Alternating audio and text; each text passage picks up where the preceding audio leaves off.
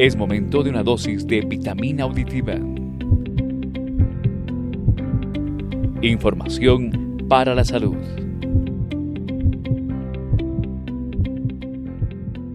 Estamos con la doctora Melissa Lorena Sandoval Gómez, especialista en elaboración de protocolos, guías y manuales de salud en contexto COVID-19, temáticas de niñez, adolescencia y violencia, quien nos hablará de prevención del rebrote COVID-19. Doctora, ¿cuáles son los cuidados que debemos tener para evitar el rebrote o una segunda ola de contagios? Se piensa que ha pasado ya lo peor del coronavirus.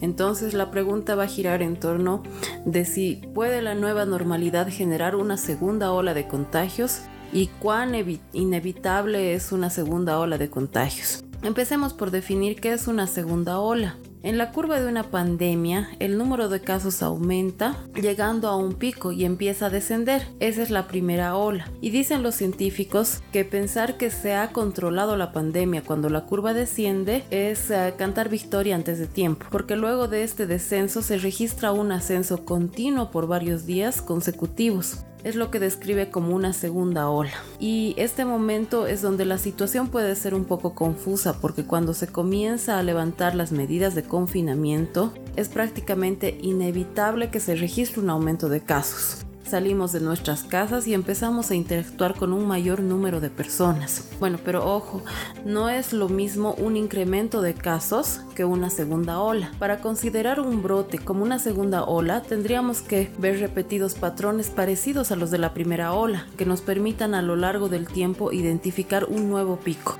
es decir, un aumento sostenido del número de infecciones y muertes y también una saturación en los hospitales como ya se vio en la primera ola del virus. Pero si vemos un poco la, historia en relación con otras pandemias, la llamada peste negra, por ejemplo, tuvo varias olas y lo mismo ocurrió con la plaga bubónica. Después, hace un siglo, fue la llamada gripe española la que devastó a la población mundial. Si bien no se logró registrar la cantidad de casos, lo que coinciden todos los científicos es que la segunda ola fue más mortífera que la primera.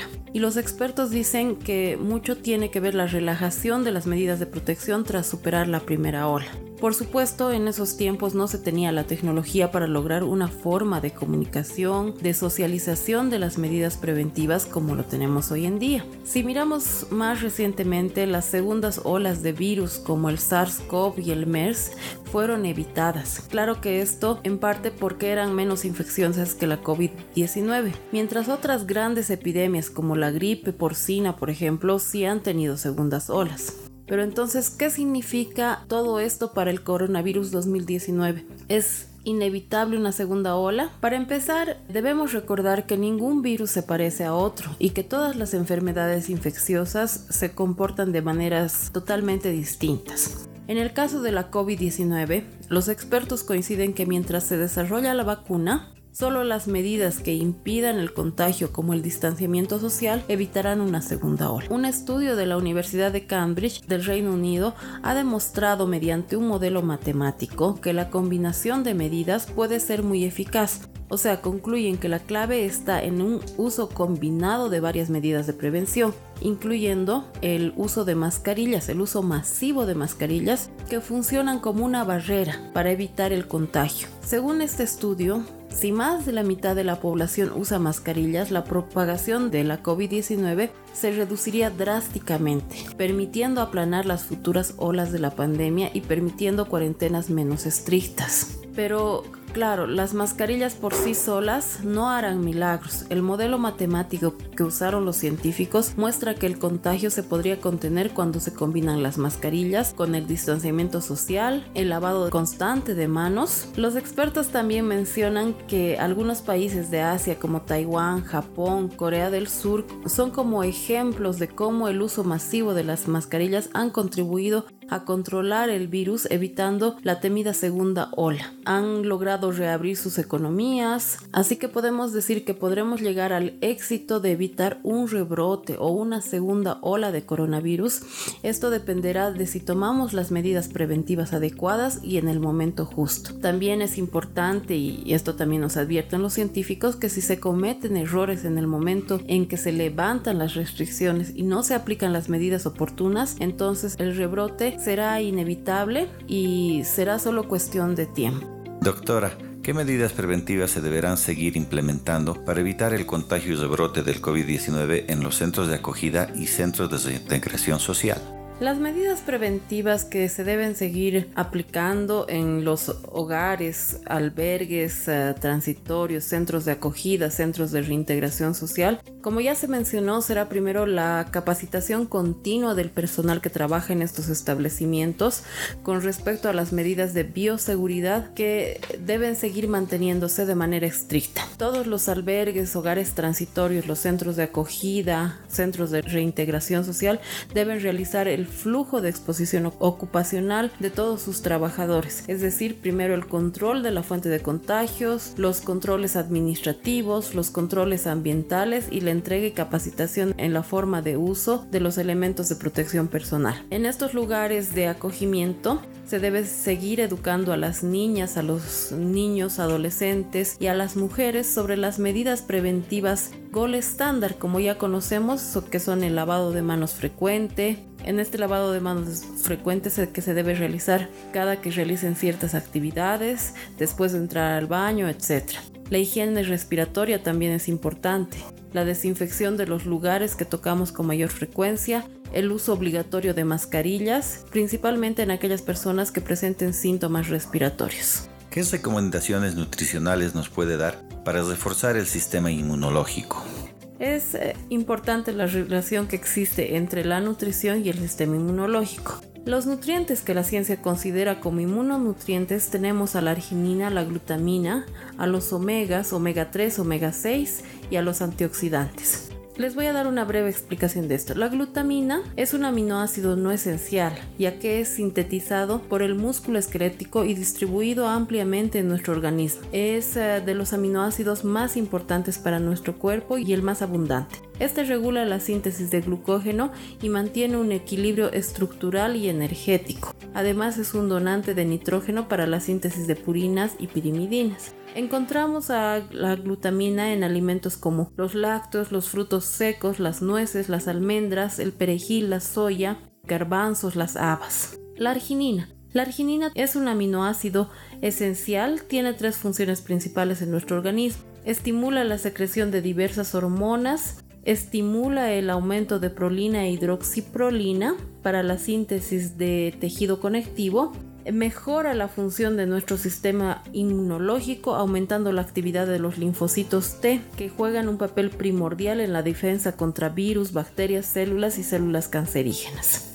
La arginina la podemos encontrar en alimentos como las almendras, los pescados, la carne de res, el pollo, el cerdo, el ajo, la cebolla, los pimientos, las espinacas. El omega 3. El omega 3 es un ácido graso poliinsaturado esencial ya que nuestro cuerpo no puede adquirirlo por sí mismo. Tiene múltiples beneficios para nuestra salud, entre ellos destaca el beneficio para nuestro sistema cardiovascular.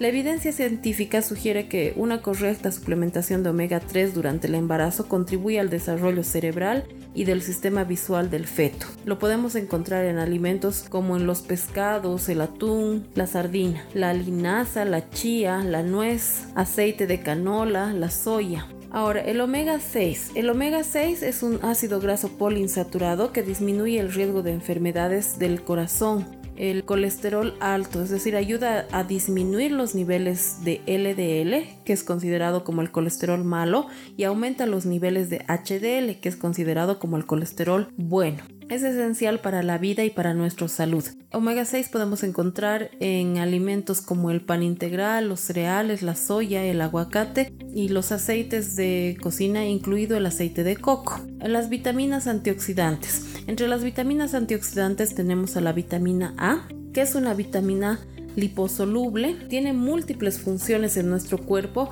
como es el desarrollo de tejido blando, el desarrollo de dientes, huesos, las mucosas y la piel. También influye en la capacidad de reproducción, tanto en la producción de espermas como en el ciclo menstrual y el desarrollo del feto, en el sistema de la vista y el sistema inmunitario. Los alimentos ricos en vitamina A son el melón, el mango, las zanahorias, el brócoli, la col, las espinacas, los frijoles, los garbanzos, las lentejas Ahora, la vitamina D. La vitamina D es una vitamina liposoluble, es producida en nuestra piel por la acción de los rayos ultravioleta por lo que tomar pequeños baños de sol es beneficioso para nuestra salud. Existe evidencia científica para relacionar que la forma activa de la vitamina D produce una mejora en la inmunidad innata. Su déficit puede comprometer la integridad del sistema inmunológico y producir respuestas inmunes inapropiadas. La vitamina D es esencial para el desarrollo y mantenimiento del sistema óseo, el sistema cardiovascular, el sistema endocrino y el sistema inmunológico. Se puede encontrar en alimentos como el huevo, los huevos que fueron suplementados con vitamina D, en los alimentos fortificados, en los pescados de tipo grasos como la sardina.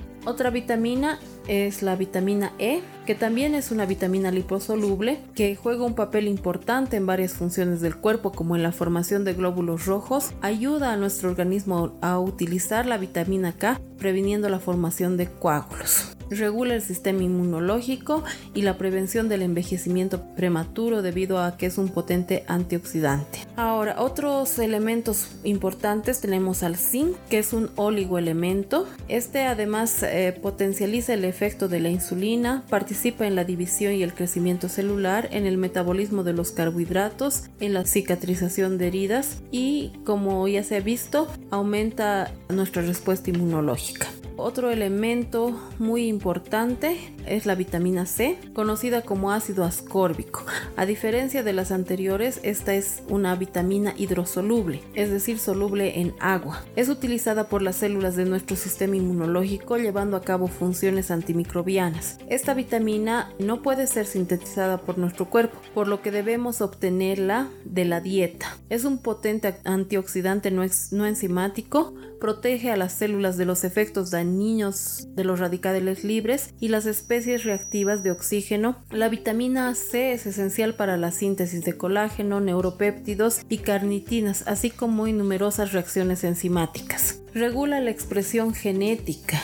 La evidencia demuestra que una mayor cantidad de vitamina C circulante en la sangre se asocia a un menor riesgo de accidente cerebrovascular, de hipertensión y de enfermedad coronaria. La suplementación regular de vitamina C acorta la duración de los resfriados y reduce sus síntomas. Reduce también la función endotelial en sujetos con falla cardíaca, arteriosclerosis y diabetes muy importante tomar en cuenta, si combinamos un adecuado aporte de vitamina C y zinc, tendremos una mejora considerable de nuestro sistema inmunológico. La vitamina C va a actuar como mecanismo de defensa de primera línea cuando el organismo detecta alguna amenaza y esta responde para destruir al agente extraño. Mientras que el zinc como ya les mencioné, activa y regula nuestro sistema inmunológico participando específicamente en el desarrollo y la función de las células que median las respuestas inmunes innatas y las respuestas inmunes adaptativas